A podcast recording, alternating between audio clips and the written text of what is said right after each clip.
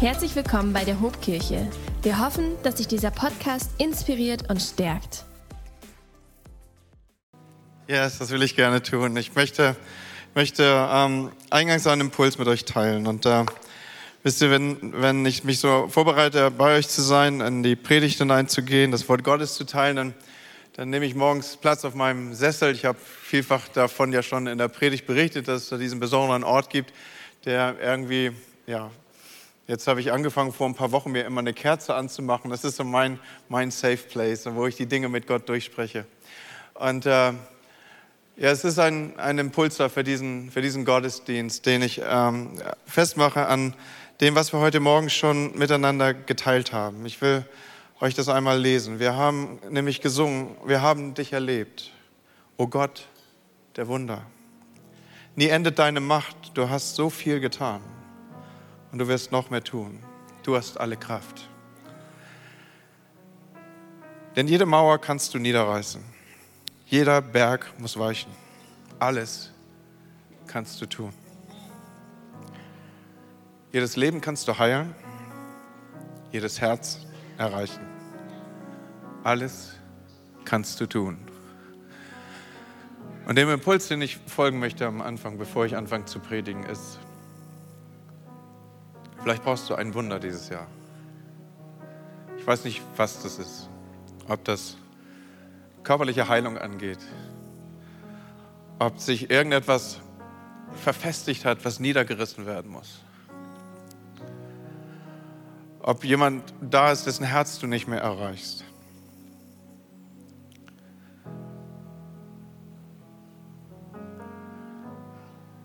Dies kann ein Jahr der Wunder werden für dich. Und ich möchte einladen für den, der diesen, dieses Jahr, dass du als Proklamation aussprechen möchte. Weil ich habe auch so ein paar Dinge, wo ich ein Wunder brauche. Du weißt, das Großartige ist ja, jedes Wunder in der Bibel beginnt mit einem Problem. Hast du das gewusst?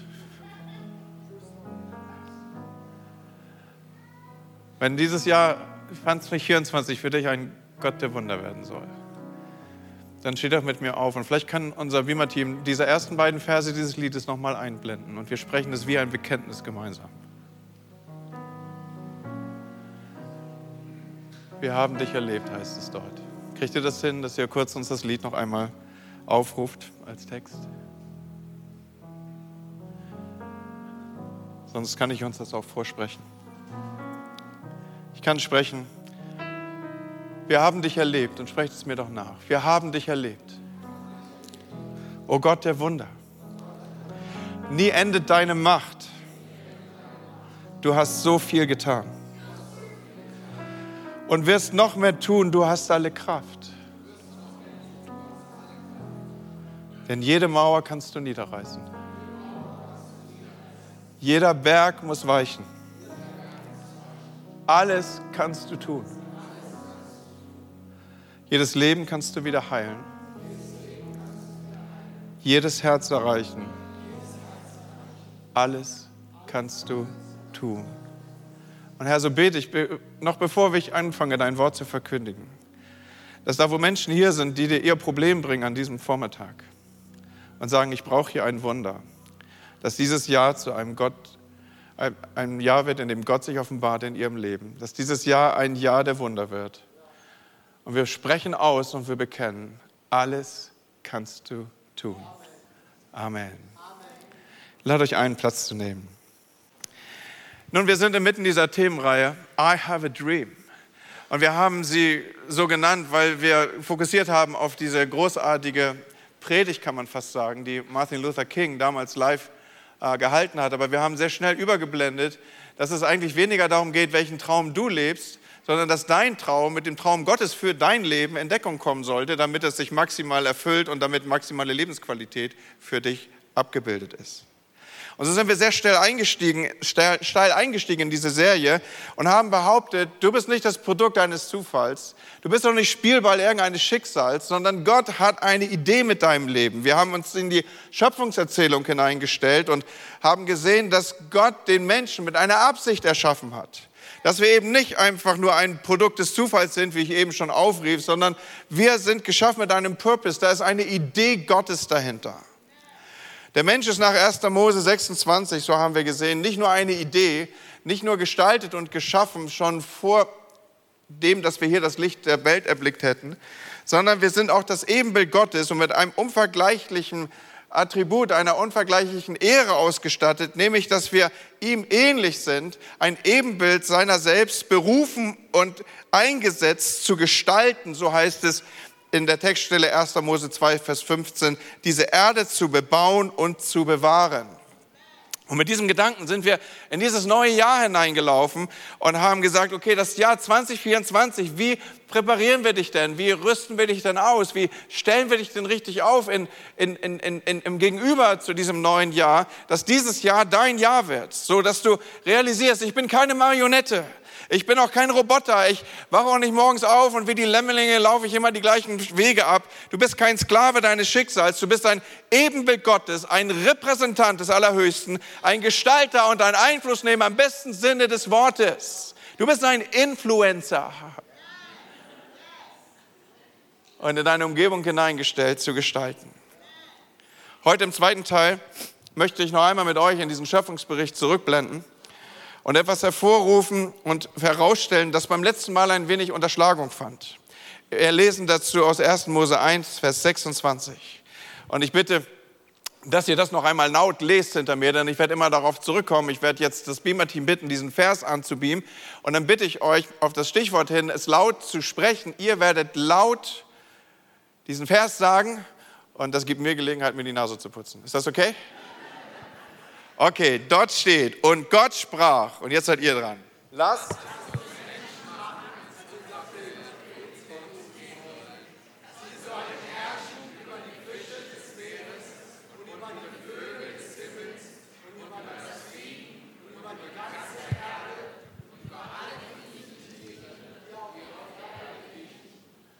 Sehr, sehr gut, Dankeschön.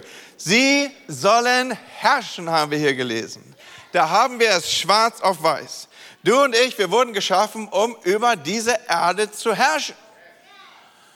Ja, aber Freunde, ihr alle, die ihr so laut Yes ruft, so richtig politisch korrekt ist das in unseren Tagen nicht mehr. Wir sind ja so eher die, die sagen ja und wenn es passt und vielleicht und dass wir hier gezielt Einfluss nehmen, aber lass es mich platzieren in dieser Predigt für dich, unwiderruflich sichtbar machen und fest aussprechen. Hier ist das Wozu unserer Existenz, unser Lebensauftrag formuliert. Wir sollen herrschen, ob du das nun cool findest oder nicht. Ich werde es gleich hoffentlich so erklären, dass du es für dich annehmen kannst. Aber hier führt uns das Wort Gottes dazu, dass, sie uns, dass es uns offenbart, was ist die Essenz unserer Existenz, was ist der Lebensauftrag, der uns mitgegeben ist. Der Ausdruck herrschen ist uns wahrscheinlich nicht so gebräuchlich oder wir nehmen ihn nicht so in den Mund, wie ich schon sagte. Äh, es ist jetzt auch nicht so en vogue, irgendwie damit so umzugehen, morgens aufzuwachen und Schatz, äh, lass mich heute herrschen über dich. Ist ja jetzt auch nicht so das, was man irgendwie als Liebeserklärung in den Raum stellen mag. Ja? So, herrschen kann natürlich übersetzt werden mit in Besitz nehmen. Es kann mit unterwerfen ausgedrückt werden. Es kann unter Kontrolle äh, bringen ähm, als als, als Bedeutungsvariante mitbringen. Es ist ein intensiver Ausdruck. Legen, lesen wir uns das hier nicht schön oder reden wir uns das hier nicht schön? Es, geht, es, es ist ein intensiver Ausdruck. Aber es geht hier nicht um rücksichtslose Ausbeutung. Das ist nicht das, was Gott hier uns als Auftrag mitgibt. Er beauftragt den Menschen nicht dazu, die Umwelt zu zerstören oder die Atmosphäre zu vergiften oder Atomwaffenarsenale aufzubauen. Herrschen hat hier nichts mit gewalttätigem Eingriff zu tun. Wie also kann man dann diesen Herrschaftsauftrag Gottes verstehen? Und ich möchte drei Aspekte betonen an diesem Morgen und euch dahin führen, zu diesem herrschenden Moment, das ich hier für uns entwickeln will. Das erste ist, wir herrschen im Sinne, dass wir Gott gemäß Einfluss nehmen. Dass wir Gott gemäß Einfluss nehmen. Zunächst heißt herrschen, dass wir Gott gemäß Einfluss in die und auf die Welt nehmen, in die wir gesetzt und gestellt sind. Noch einmal, wir sind das Ebenbild Gottes mit einer Würde ausgestattet wie kein anderes Lebewesen, das Gott erschaffen hat. Wir stehen unter der Autorität Gottes Und nun darfst du deinerseits deine Autorität nehmen, um deine Autorität auf dieser Erde auszuüben. Dein Mandat der Autorität leitet sich ab von der Autorität desjenigen, der dir diese Autorität gegeben hat. Habt ihr das? Und deswegen stehst du unter Autorität. Es ist wichtig, dass wir das verstehen, dass unser Herrschaftsauftrag seine Hinleitung, Ableitung oder auch Zuleitung findet durch die Autorität, unter der wir stehen. Es ist keine selbstgewählte Autorität und es ist schon gar nicht unsere Autorität. Menschen und wir, wenn wir Autorität ausüben, wir müssen unter Autorität sein. Deswegen ist es auch so gefährlich, Menschen Autorität zuzusprechen und äh, ihnen zu geben, wenn sie nicht unter Autorität stehen. Herrschen heißt nämlich gerade nicht in dem Zusammenhang, den wir hier für uns entwickeln, dass der Mensch losgekoppelt von Gott jetzt tun und lassen kann, worauf er Lust hat. Sondern herrschen heißt, dass der Mensch unter der Herrschaft Gottes in engster Verbindung mit ihm und in seinem Sinne Einfluss nimmt und die Werke umsetzt, die der Himmel schon beschlossen hat, dass wir sie tun sollen. Okay, das ist unsere Form des Einflussnehmens unter der Autorität, die uns gegeben und zu der wir gesetzt sind. So sind wir Verwalter. Wir sind Treuhänder. Wir sind nicht Besitzer, schon gar nicht Eigentümer. Wir sind die, die von Gott abhängig bleiben. Er ist und bleibt der Eigentümer. Er ist und bleibt der, dessen Dinge wir treuhänderisch verwalten. Wir sind als Menschen gesetzt in die Natur Gottes und unser Auftrag gilt und ist die Natur Gottes zu gestalten und gestaltete Natur nennt man Kultur, das heißt zu kultivieren, zu entwickeln und zu ordnen und zu richten. In den nächsten Versen wird das sehr deutlich und ich will uns weiter darauf zuführen. Im 1. Mose 1, 27, 28 und jetzt werden mehrere Bibelstellen kommen, von daher gebe ich euch, äh, äh, äh, möchte ich euch sagen, bleibt sitzen. und Gott schuf, so lesen wir hier, den Menschen nach seinem Bilde. Zum Bilde Gottes schuf er ihn und er schuf sie als Mann und Frau. Und Gott segnete sie und Gott sprach zu ihnen, seid fruchtbar und mehret euch und füllt die Erde und macht sie euch untertan und herrscht, hier haben wir es wieder, über die Fische des Meeres und über die Vögel des Himmels und über alle Tiere, die sich auf der Erde regen. Ein paar Dinge könnte man aus dieser Textstelle jetzt ableiten und in vielfältiger Weise könnte man wahrscheinlich länger als nur eine Predigt darüber gestalten. Eine Sache, die man hier rausgreifen könnte, ist, ist, dass von Anfang an, vom Schöpfungsgedanken her, der Auftrag, die Erde zu kultivieren, sie zu verändern, sie zu gestalten und ihr ihren, ihren prägenden Stempel aufzudrücken, an Mann und Frau geht. Also es ist ein, in gleichermaßen ein Auftrag, der an beide Geschlechter geht. Und hier heißt es dann, seid fruchtbar und vermehrt euch und dann geht es hier nicht nur um Fortpflanzung und um Erhalt der menschlichen Rasse und vielleicht um guten Sex, sondern es geht darum, dass man in Familienstrukturen hineinwirkt, dass man elterliche Fürsorge lebt, dass man Kindern einen Schutzraum gibt, dass man in gegenseitige Nähe, Intimität geht und einen Rahmen von Geborgenheit aufspannt. Es geht um Wachstum und Kultur. Füllt die Erde und macht sie euch untertan das meint, dass Adam und Eva hier beauftragt, gesetzt und gesegnet wurden dazu, dass sie etwas Großes schaffen sollten. Sie sollten eine Gesellschaft entwickeln, eine Zivilisation gründen. Aus klein durfte groß werden und sie durften kühnen und großen Träumen hinterherlaufen. Und so ist dieses Wort untertan natürlich auch wieder ein machtvolles Wort, ein starkes Wort. Es kann Verschiedenes bedeuten. Es kann bedeuten ausbeuten, versklaven und missbrauchen. Es kann aber auch bedeuten, Wildes zu zähmen. Es kann auch bedeuten, Ordnung in Chaos zu bringen. Es kann auch bedeuten, Streit zu schlichten und so in positiver Weise einzugreifen und Ordnung einzutragen. Und das erleben wir auch sofort. Gott beauftragt ja Adam damit, dass er dann äh, seiner Einladung folgend unter der Autorität Gottes stehend jetzt Ordnung bringt in die Tierwelt. Und jetzt fängt er an, Dinge mit Namen zu benennen. Er ordnet Dinge zu und er bringt Ordnung in dieses kreative Chaos. Er steuert, er entwickelt, er schafft Neues und jetzt geht das los.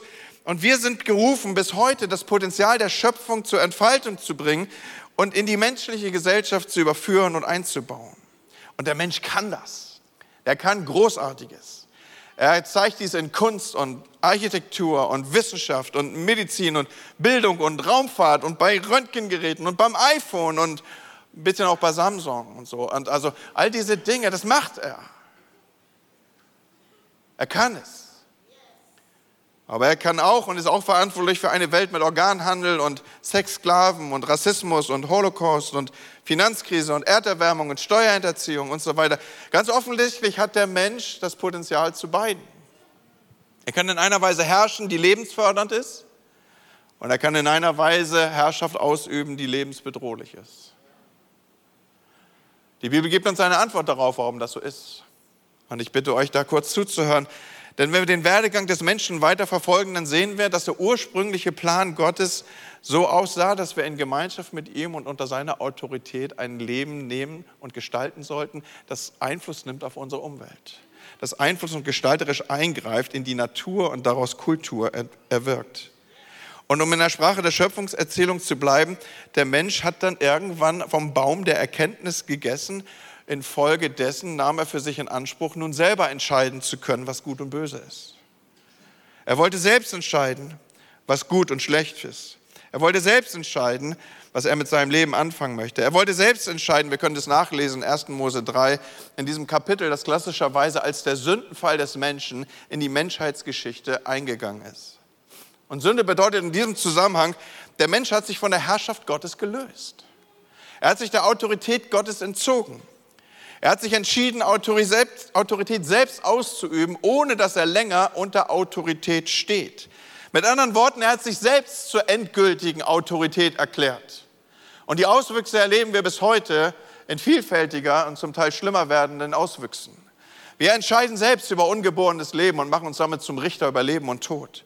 Wir sind selbstbestimmt dabei zu entscheiden, wann wir sterben wollen. Und jetzt sind wir sogar dabei zu entscheiden, welches Geschlecht wir haben wollen.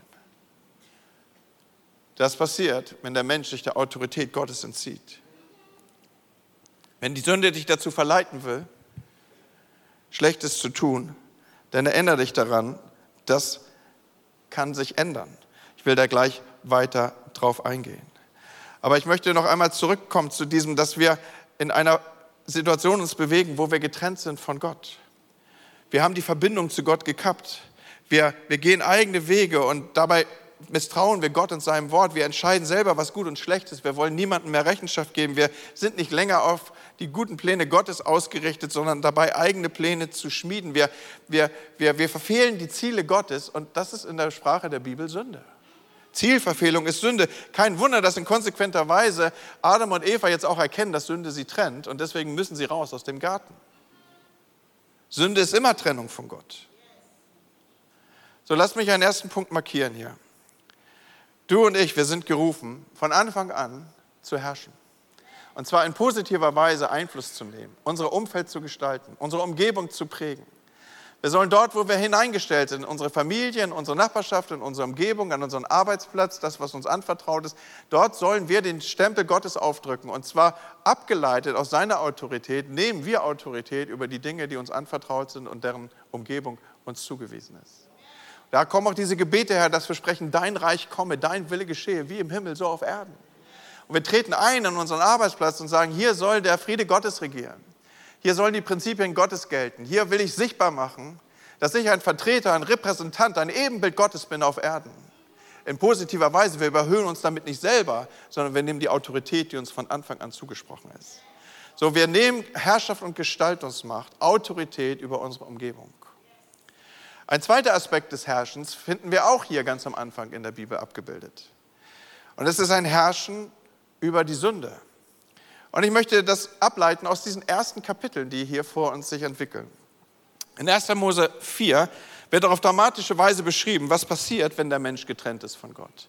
In welche Spiralen er hineinkommt, welche Aggressionen sich in ihm aufbauen und wie es dann auch in der zwischenmenschlichen Beziehung zu radikalen Veränderungen kommen kann. Hier lesen wir von einem Brudermord. Uns wird erzählt, dass die beiden Brüder Kain und Abel Gott Opfer darbringen und dass das Opfer Kains nicht Annahme findet. Und ohne darauf tiefer einzugehen, möchte ich unsere Gedanken auf einen Aspekt lenken, der hier in den Worten, die uns die Bibel mitgibt, Aufruf findet. In 1. Mose 4, Vers 7 lesen wir, dass Gott Kain anspricht, warum blickst du so grimmig zu Boden? Ist es nicht so, wenn du Gutes im Sinn hast, kannst du frei umherschauen? Wenn du jedoch Böses planst, lauert die Sünde dir auf, sie will dich zu Fall bringen. Du aber sollst herrschen über sie. Selbst, und bitte achtet mit mir darauf, selbst dem in Sünde gefallenen Menschen gilt immer noch der Auftrag zu herrschen. In diesem Fall über die Sünde zu herrschen. Und selbst der in Sünde gefallene Mensch ist immer noch ein Ebenbild Gottes. Auch das bekommen wir wenige Verse weiter noch einmal präsentiert. Schaut mal nach der Sintflut schließt Gott und Noah mit seinen Söhnen einen Bund und er erneuert den Lebensauftrag des Menschen und warnt in diesem Zusammenhang in 1. Mose 9, Vers 6, wer Menschenblut vergießt, dessen Blut soll um des Menschen willen vergossen werden, denn Gott hat den Menschen zu seinem Bilde gemacht. Wir benutzen hier immer wieder die Sprache des Schöpfungsberichtes. Das heißt, was halten wir fest? Auch nach dem Sündenfall, auch aus und in der Distanz zu Gott, nach der Vertreibung aus dem Paradies, haben wir immer noch den Kontext, den Auftrag, den Zuspruch. Wir sind Nummer eins berufen zu herrschen, als Ebenbild Gottes aufzutreten. Und wir sollen hier in diesem Kontext, ist es sichtbar gemacht, sogar herrschen über die Sünde. Ihr Lieben, der aus dem Garten Eden rausgekickte Mensch ist dazu berufen, weiterhin Ebenbild Gottes zu sein, über die Sünde zu herrschen, mit anderen Worten, wir sind weiter dazu berufen, siegreich zu leben. In einer Welt, in der Sünde um sich greift, haben wir den Auftrag, Gottes Ebenbildlichkeit darzustellen und über die Sünde zu herrschen. Wenn die Sünde dich verleiten will, Schlechtes zu denken, Falsches zu sprechen, Böses zu tun, dann sollst du über die Sünde triumphieren können. Wenn dich die Sünde zu einem Leben in Egoismus, in Gier, in Faulheit, in Gleichgültigkeit, in Hass, in Unfrieden, in Streit verführen will, dann sollst du in der Lage sein, über die Sünde zu herrschen und deine Autorität über die Sünde zu nehmen. Und jetzt denkst du, ja toll, Amen. Wie bitteschön soll ich das denn machen, Pastor? Und dann möchte ich sagen, gut, dass du fragst. Vielen Dank auch. Denn aus dir selber kannst du das nicht tun.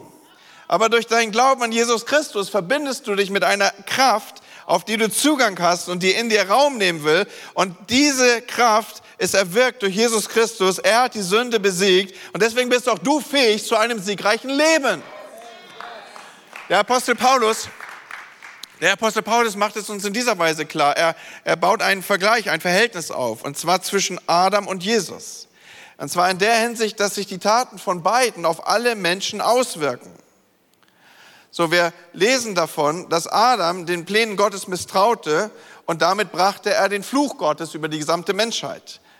Und wir lesen davon, dass Jesus im Gegenzug dazu den Plänen Gottes vertraute und damit nahm er den Fluch der Sünde von uns allen. Anders gesagt, der erste Adam brachte den Tod und der zweite Adam brachte das Leben zurück. Er brachte die Wiederherstellung.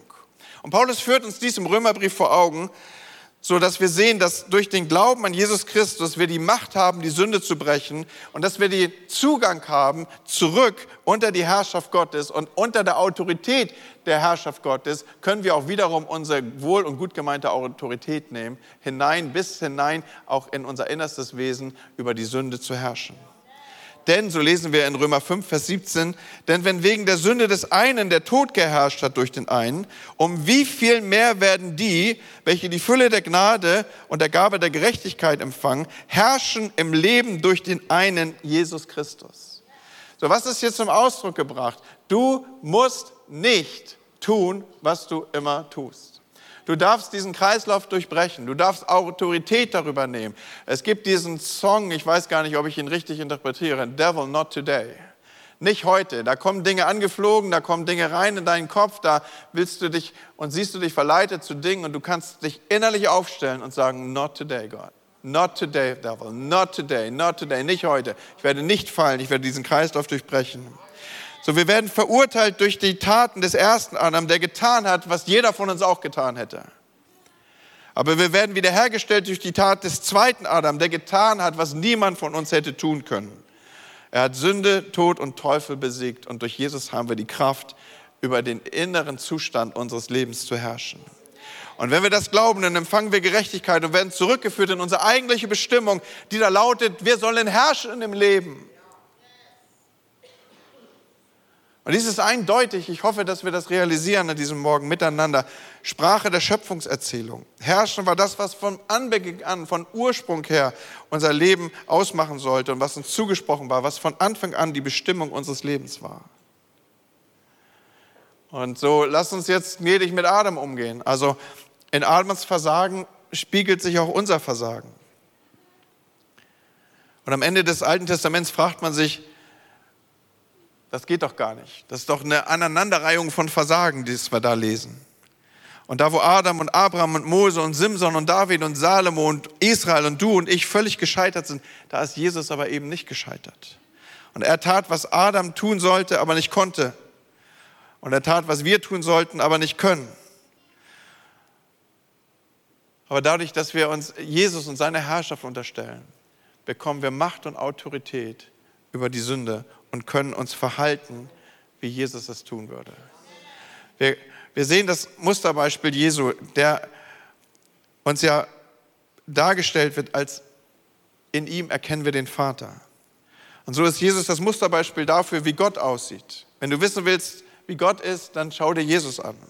Aber genauso ist er auch ein Musterbeispiel dafür, wie der Mensch aussehen sollte nach dem Plan Gottes. Jesus ist Gottes Sohn, aber er ist eben auch genauso Menschensohn, der Sohn Adams.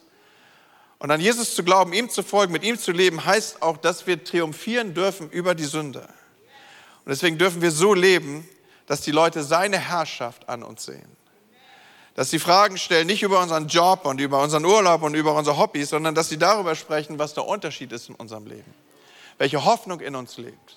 Und an einer Stelle sagt das Wort Gottes, bleibt niemandem die Antwort schuldig auf die Frage, was für eine Hoffnung hast du in deinem Leben? Und da musst du nicht mehr erzählen als deine Geschichte. Da geht es nicht darum, dass du irgendwie zum Anwalt und Advokaten Gottes wirst und irgendwie Dinge verteidigst und Antworten in den Raum schreist auf Fragen, die nie gestellt wurden. Wir sind berufen, Zeugen zu sein. Und bis in heutige Zeit fragt man Zeugen.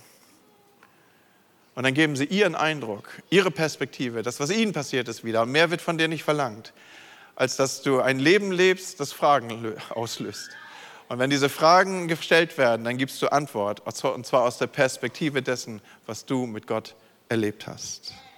So, wir haben jetzt schon zwei Aspekte des Herrschens aufnehmen dürfen. Das eine ist, unser Auftrag ganz vom Anfang, unsere Bestimmung war, dass wir in die Natur, die Gott geschaffen hat, hineingesetzt sind und diese Kultur entwickeln, bebauen, zivilisieren, kultivieren sollten. Das war von Anfang an unser Auftrag. Ist dieser Auftrag verloren gegangen mit dem Sündenfall? Nein, er besteht. Wir sollen das immer noch tun und wir sind dazu in der Lage. Wir können iPhones entwickeln und wir können Bomben bauen. Wie richten wir das richtig? Unsere Kreativität, unsere Gestaltungskraft. Sie ist nur dann richtig gerichtet, wenn unser Leben unter der Herrschaft Gottes steht. Wenn wir herrschen, und zwar unter Autorität. Wenn es da einen Herrn gibt, der unser Leben bestimmt.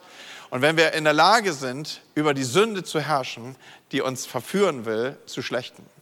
Und wir sind dazu in der Lage, dann, wenn wir eine Autorität in unserem Leben haben, wenn wir einen Herrn in unserem Leben haben, dem wir unser Leben unterstellt und überstellt haben, und dem wir gesagt haben, Herr, du bist der Herr meines Lebens. Ich nehme das, was du mir erworben hast, über das zu herrschen, was mein Auftrag ist. Auch nach dem Sündenfall, in dieser gefallenen Welt, in der wir leben, in der Wiederherstellung, die Christus uns erwirkt hat, haben wir die Autorität, ein verändertes Leben zu führen. Und ich will dich challengen damit. Ich will dich herausfordern damit. Lauf doch nicht immer wieder in den gleichen Kreisen. Versuch doch dieses Jahr 2024 zu einem Jahr zu machen, wo sich dein Charakter verändert wo Dinge nicht mehr in den gleichen Bahnen laufen, wo man nicht auf den Knopf drückt und man weiß, welches Ergebnis kommt, wo immer die gleichen Verhaltensmuster in dir ablaufen, sondern wo das durchbrochen ist durch die Kraft Jesu, wo du sagst, ich bin stark in dem, der mich stark gemacht hat. Ich überwinde weit in dem, der mit mir überwindet und der für mich ein Überwinder ist. Ich bin in der Lage, über die Sünde zu herrschen. Du bist in der Lage, über die Sünde zu herrschen. Und das ist, aus, das ist, das ist gekleidet, das ist ausgelöst, das ist, das ist inspiriert und das ist kraftgeladen durch die Position, die du nimmst. Wenn du dich wie ein Opfer verhältst, dann wirst du auch ein Opfer sein. Aber wenn du dich wie ein Triumphator über die Sünde verhältst, dann wirst du triumphieren. Hast du mich verstanden? Und nicht aus dir selbst, sondern durch den, der dich stark macht. Durch den, der dich stark macht. Durch den, der dich stark macht. Wow, das ist gut, oder? Habt ihr eine Ahnung von dem, was Evangelium ist? Gute Nachricht. Good News. Yes. Okay, ich habe von drei Aspekten des Herrschens gesprochen. Okay, das bedeutet, oh, oh, oh, der ist noch nicht am Ende hier. Da. Kommt noch einer. Okay, dann münden wir ein in den letzten Punkt. Ja, es wird nie mehr gelungen als auf der Kampfhülle, wenn gesagt wird, ich komme jetzt zum Ende. Ja, so. Deswegen sage ich, ich komme zu meinem dritten Punkt. Also, wir sind gerufen, nicht nur Gestaltung und Herrschaft zu nehmen über die Umgebung, in der wir uns bewegen und in die wir gesetzt sind. Wir sind nicht nur gerufen, zu herrschen über die Sünde und in der Autorität, die uns gegeben ist, dem Teufel zu sagen, heute nicht. Ich bin so oft gefallen, das wird in diesem Jahr anders werden. Gewöhn dich schon mal dran. Und jetzt sind wir gerufen, in einem letzten Punkt möchte ich uns darauf hinführen, ewig zu herrschen. Ich bleibe bewusst bei diesem Begriff des Herrschens, weil es ein Begriff ist, den die Bibel aufruft. Ich könnte auch sagen, regieren. Und manchmal sage ich so im Chat, Leute, der Regierungsbezirk Südkalifornien ist schon vergeben, dafür habe ich mich beworben. Mag ja sein. Vielleicht sagst du, ich bin auch eh eher so ein nordischer Typ. Oder du sagst, hey, ich habe eine ganze Insel für mich in Anspruch genommen. Keine Ahnung, wo du mal mitregieren wirst. Aber lass uns zurückkommen zu dem Punkt, dass wir herrschen werden. Nach seiner Auferstehung wird Jesus König der Könige und Herr der Herren genannt. Selbst in der letzten Zeile des Markus-Evangeliums, in der es heißt, dass Jesus in den Himmel aufgenommen wurde, da wird uns berichtet, dass er jetzt seinen Ehrenplatz an der rechten Seite Gottes genommen hat. Und es ist keine Aussage der Abwesenheit, sondern es ist eine Perspektive der Anwesenheit und eine Perspektive der ewigen Herrschaft, die er ausüben wird. Und jetzt kommen wir ins Spiel. Jesus sagt nämlich, dass wir Miterben der Herrlichkeit sind. Er sagt, dass wir Mitgestalter sind. Ja, es geht so weit, dass er sagt, wir werden mit ihm herrschen. In den letzten beiden Kapiteln der Bibel, im Buch der Offenbarung, da wird uns von diesem Kontext berichtet und erzählt. Und da nimmt uns hier der Apostel Johannes mit hinein und er beschreibt uns diese Neuschöpfung der Welt, wenn Jesus wiederkommt. Und dabei verwendet der Apostel Johannes die Vision und, und Bilder für die Vision, die er sieht. Und er benutzt wieder die Sprache aus dem Garten Eden, aus dem Schöpfungsmythos, aus, dem Schöpfungs, aus der Schöpfungsgeschichte. Wir lesen dort von einem Baum des Lebens, von einem großen Fluss und davon, dass diese neue Welt nie wieder unter einem Fluch stehen wird. Und jetzt lasst uns mal diesen letzten Satz miteinander auf der Zunge zergehen. Offenbarung 22, Vers 5. Und es wird dort keine Nacht sein. Es wird dort keine Nacht geben. Man wird weder Lampen noch das Licht der Sonne brauchen, weil der Herr, Gott, über ihnen leuchten wird. Und sie werden, hey, das hatten wir doch gerade, diese Vokabel, und sie werden immer und ewig herrschen. Ich möchte euch einen Gedanken nahe bringen an diesem Vormittag hier oder Mittag. Schaut, der Verfasser der Offenbarung, Johannes, sagt hier, die Zukunft ist eigentlich eine Rückführung in das Ursprüngliche. Die Zukunft ist eigentlich eine Rückkehr in den Ursprung oder an den Ursprung, eine Rückkehr nach Eden. Aber eines hat sich verändert. Nun ist es hier im Finale kein Garten mehr, es ist eine Stadt. Wow, warum denn das? Weil der Garten nie gedacht war, dass es ein Garten bleiben würde. Von Anfang an war er dazu gedacht, zu einer Zivilisation zu werden, zu einer gestalteten Lebensform zu werden. Von Anfang an war er erdacht, dass aus Natur, Kultur, gestalterischer Eingriff, Umgebung, Herrschaft, Entwicklung, Bebauung im besten Sinne des Wortes werden sollte. Und diese neue Welt, sie wird uns beschrieben als eine neue Erde mit Flüssen, Bergen, Tälern, Bäumen, Blumen, also von Natur, die Kultur fand und kultiviert wurde. Der alte Auftrag des Herrschens, des Bebauens, des Kultivierens, er nimmt seine Wiederaufnahme und seine Sichtbarkeit am Ende der Zeit. Und dort sehen wir abgebildet, dass aus der Natur ein Kulturkreis wurde, ein Kulturumfeld wurde. Und deswegen stelle ich mir dort auch kulturelles Leben vor im Übrigen.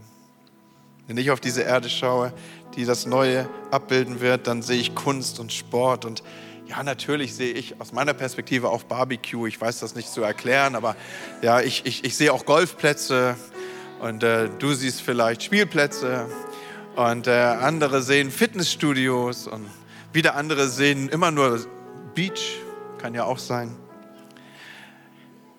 Und all das wird nicht aufrechterhalten durch irgendwelche Engel, die, die ständig äh, uns dabei beobachten, wie wir in unseren Hängematten liegen, sondern diese erneuerte Welt, die hier in Aussicht gestellt wird, ist eine Welt, in der wir im allerbesten Sinne herrschen sollen. Manche Übersetzungen sagen regieren, aber mir gefällt das Wort herrschen ganz gut. Weil herrschen in dem Sinne, wie ich es hier erklärt habe und die Definition, die ich hier herbeigeführt habe, ist ja, dass wir arbeiten dass wir bauen, dass wir gestalten, dass das kein Ende findet. Da ist nicht irgendwie was ins Finale gekommen, sondern dieser gestalterische Auftrag, er gilt weiter von Ewigkeit zu Ewigkeit und zu Ewigkeit und zu Ewigkeit. Und so folge ich hier diesem, diesem ich weiß nicht, ob ihr das Buch auch gelesen habt, Randy Alcon hat ein Buch über den Himmel geschrieben. Und er sagt dort, die Vorstellung kleiner Engel, die Harfe zupfen, auf den Wolken umherschweben. Wer bitteschön will denn mit diesem Bild in den Himmel kommen? Also ich habe da keinen Bock drauf, das, das ist mir schon hier zu langweilig. Und mir das vorzustellen, dass das eine Ewigkeit lang dauern sollte, irgendwelchen Engeln beim Zupfen und Stimmen der Hafen zuzugucken, das ist ja so wie Angeln. Ja? Es gibt ja nur eine Sache, die langweiliger ist als Angeln, und das ist Zugucken beim Angeln. Und willst du zugucken, wie Engel Harfe stimmen? Boah, das wird irgendwann langweilig nach ein paar Äonen. Und so sagt er, der Versuch, jemand eine körperlose Existenz in, einer immer, in einem immateriellen Himmel schmackhaft zu machen, ist der Versuch, Appetit auf Kies zu wecken. Und genauso sehe ich es auch. Nein, wir, wir werden in der Ewigkeit nicht als fluide Wesen irgendwie rumwappern. Das hast du in der Bibel auch schon entdeckt, ja? Wir sind nicht irgendwie so eine Art Wackelpudding, die man nicht im Griff kriegt, sondern wir glauben an die Auferstehung des Leibes. So, gewöhn dich besser an meinen Anblick. Du wirst mich wiedersehen, so wie Gott mich gedacht hat. Und wahrscheinlich werde ich volles Haar haben. Du wirst einen Moment haben, um mich erkennen zu müssen. Aber gewöhn dich dran. Wir werden in unserem Auferstehungsleib herrschen. Und dann werden wir das tun, was von Anfang an unsere Bestimmung war, nämlich herrschen. Das bedeutet doch, die schönsten Häuser werden erst noch gebaut, Leute. Das bedeutet doch, die besten Songs werden erst noch geschrieben. Das bedeutet, die besten Mittagessen werden erst noch gekocht. Wie großartig ist das denn? Freut sich hier irgendeiner auf den Himmel? So, wir werden Luft zum Atmen haben. Wir werden Berge zum Wandern haben. Wir werden Instrumente zum Musizieren haben. Wir werden essen und trinken. Und im Übrigen wird es Wein dort geben, sagt Jesus selber. Ja, so, ich wollte das nur mal so angstfrei mit einfließen lassen. Wir werden sinnvollen Tätigkeiten nachgehen. Wir werden umwerfende Schönheit erleben. Ohne Stress, ohne Korruption, ohne Hass, ohne Sünde. Und wir werden dafür in ungehinderter Freundschaft und Beziehung zu Gott stehen. So, schaut mal, und da möchte ich das Finale setzen. Kolosser 1, die beiden ersten Verse. Wenn ihr nun mit Christus zu einem neuen Leben auferweckt worden seid, dann richtet euch ganz auf diese himmlische Welt aus. Oh krass. Morgen ist am Montag, Andi. Ja. Schiel an dem Tag vorbei und nimm die Perspektive auf den Himmel. Seht dahin, wo Christus ist. Wo war der nochmal? Sitzend zu Rechten Gottes, Autorität aussprechend über die, die Design sind, ihnen zusprechend, fürchte dich nicht. Ich bin mit dir. Ich bin Gott Emmanuel. Ich bin stark in dem, der schwach ist. Meine Kraft ist in den Starken, meine Kraft ist in den Schwachen mächtig. Ich bin stark in dem Herrn. Ich spreche, ich bin ein Sieger, ich bin ein Überwinder. In dem allen überwinden wir weit durch den, der überwunden hat. Das ist die Wahrheit. Hör auf, den Lügen des Teufels zuzuhören. Du bist weder schwach, du bist stark.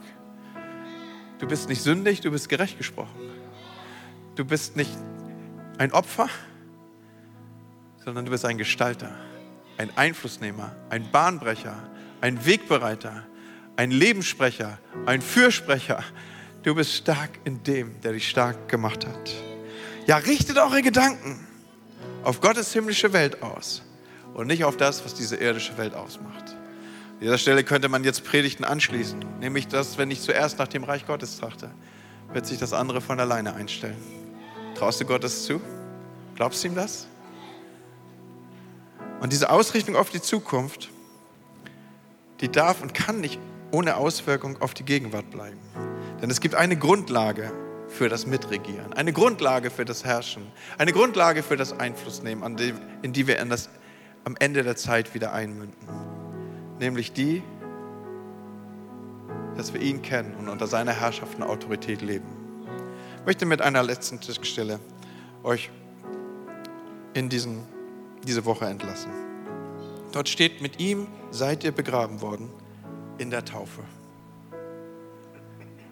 Mit ihm seid ihr auferweckt durch den Glauben aus der Kraft Gottes, die ihn auferweckt hat von den Toten und Gott hat euch mit ihm lebendig gemacht, die ihr tot wart in den Sünden und in der Unbeschnittenheit eures Fleisches und hat euch vergeben alle Sünde. Gott vergibt dir deine Schuld. Hey, und wenn du der Versuchung erliegst, morgen zu beten, Gott, ich bin schon wieder gefallen, dann hör doch mal darauf, was Gott dir vielleicht zuspricht. Sagt er, Bro, wovon redest du?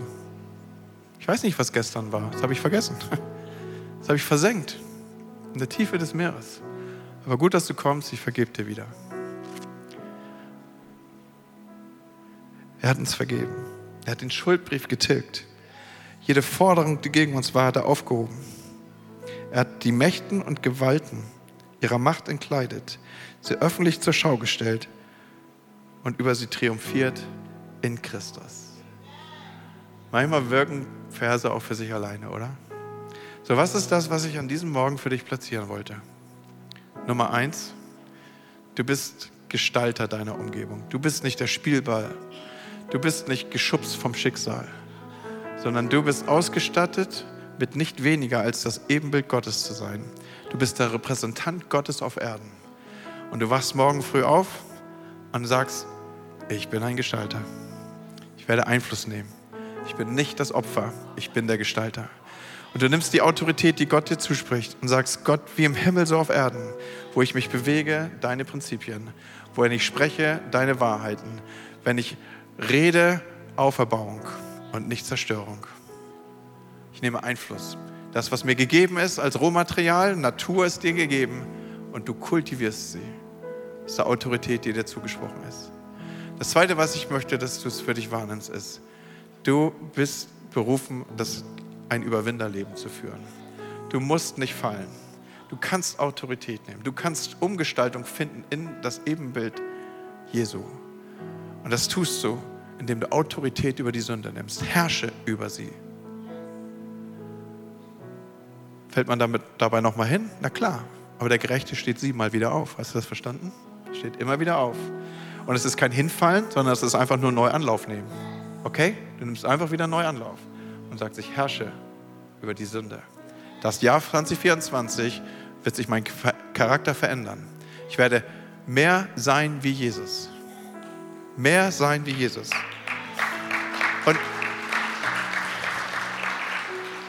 Und dieser letzte Aspekt. Wir fokussieren auf ihn. Okay? Wir unterstellen uns seiner Herrschaft. Wir fokussieren auf ihn, wie es hier von uns gelesen war. Wir richten uns auf auf die himmlische Welt. Wir leben ein, ein Leben in der Perspektive, das Beste kommt noch. Das Großartigste ist vor uns. Und du hast eine großartige Zukunft. Da lebt eine Hoffnung in dir. Wann immer du danach gefragt wirst, erzähl sie. Okay? Und alles beginnt damit, dass wir uns seiner Herrschaft unterstellen. Der Beginn für all das, was ich hier berichtet habe, ist, ich gebe meine innere Emanzipation auf. Ich kapituliere und ich sage, Gott, ich werde mir nicht für mich in Anspruch nehmen wollen, dass ich mein Leben besser geklärt und hinbekomme, als es mit dir und in der Rückbindung zu meinem Schöpfer möglich wäre. Ich bekenne an diesem Morgen, ich will es mit dir machen. Ich will unter deiner Herrschaft laufen. Du sollst mein Herr sein. Da in unserer deutschen Sprache spielen ja auch die Begriffe Herrschaft. Da steckt das Wort Herr ja mit drin. Es gibt einen Herrn, der über mir und mich gestalten darf. Und ich möchte dich einladen, wenn, wenn du dieses Jahr 24 in dieser Weise beginnen möchtest, dass dies dein Jahr wird, dann sprich doch mit mir zusammen dieses Bekenntnis. Sei du der Herr meines Lebens. Vielleicht sprichst du es wiederholt und am Anfang eines Jahres in neuer Markierung oder du tust es vielleicht zum ersten Mal. Aber wenn du das tun möchtest an diesem Morgen, ich werde dies gleich für mich als ein Bekenntnis sprechen, dann lade ich dich ein, dieses Bekenntnis mitzusprechen. Und dann sprichst du das aus über dein Jahr 24. Ich werde ein Leben des Triumphes leben. Ich werde ein Leben unter der Autorität meines Herrn leben. Und ich werde bekennen, du bist mein Herr. Und du darfst mich gestalten und du darfst mich formen. Und übrigens, dieser Gedanke kommt mir gerade noch. Paulus sagt ja, dann sind wir ja mit ihm begraben und getauft und dann auferweckt und dann leben wir dieses Überwinderleben. Bist du nicht schon begraben? Da gibt es bald eine Taufe. Vielleicht solltest du auch deiner Umgebung klar machen, das wird mein Jahr, das wird ein anderes Jahr. Ich bebuddel das Alte, das lasse ich in der Erde beziehungsweise im Wassergrab und ich starte durch zu etwas Neuem. Wenn du noch nicht getauft bist, wow, das wird ein gutes Jahr für dich. Die Chance ist da. So, jetzt habe ich davon gesprochen, ich spreche dieses Bekenntnis für mich. Okay? Und ja, also ich will dir dich an diesen Punkt führen, dass du etwas für dich alleine machst.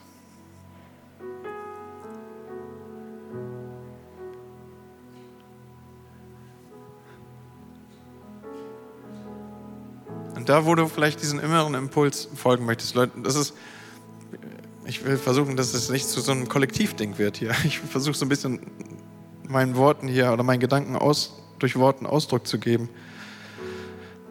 Oder wie auch immer. Pass auf, wenn du sagst, ich möchte ein Bekenntnis sprechen, das mitführt, der Herr soll der Herr meines Lebens sein. Ich will unter seiner Autorität stehen. Ich möchte Gestalter meiner Umwelt nehmen und ich will die Autorität nehmen, die mir zugesprochen ist. Dann sprich das doch mit mir. Ich spreche es dir vor und du sprichst es nach. Und wenn du magst, stehst du mit mir auf. Okay? Und sprichst es aus.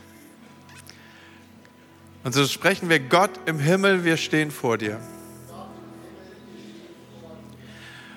Und wir sagen, du sollst der Herr unseres Lebens sein. Ich nehme die Gerechtigkeit, die mir in Jesus angeboten ist, an. Und bitte um Vergebung meiner Schuld. Mach mich zu einem Repräsentanten deiner selbst auf dieser Erde. Gib mir die Kraft zu herrschen über meine Umgebung, über die Sünde und hilf mir, mich auszurichten auf dich in diesem Jahr. So wahr mir Gott helfe. Amen. Amen. Ich glaube,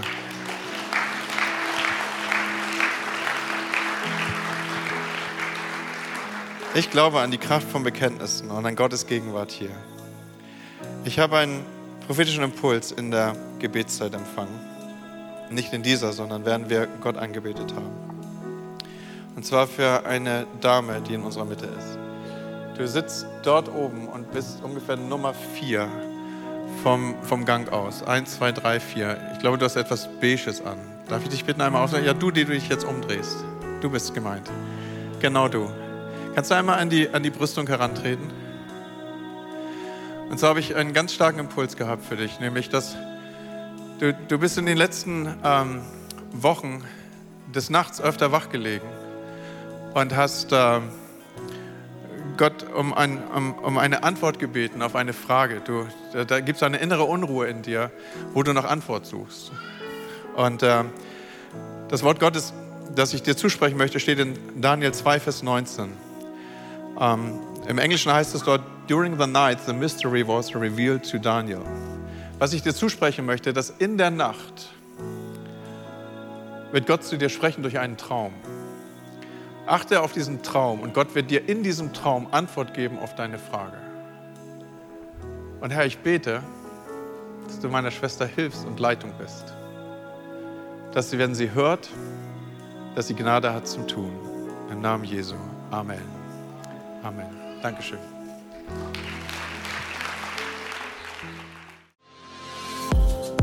Wenn dich dieser Podcast gesegnet hat, würden wir gerne deine Geschichte hören. Schreib uns doch unter hallo@ho.de oder noch besser, schau einfach mal persönlich bei uns vorbei. Wir freuen uns auf dich.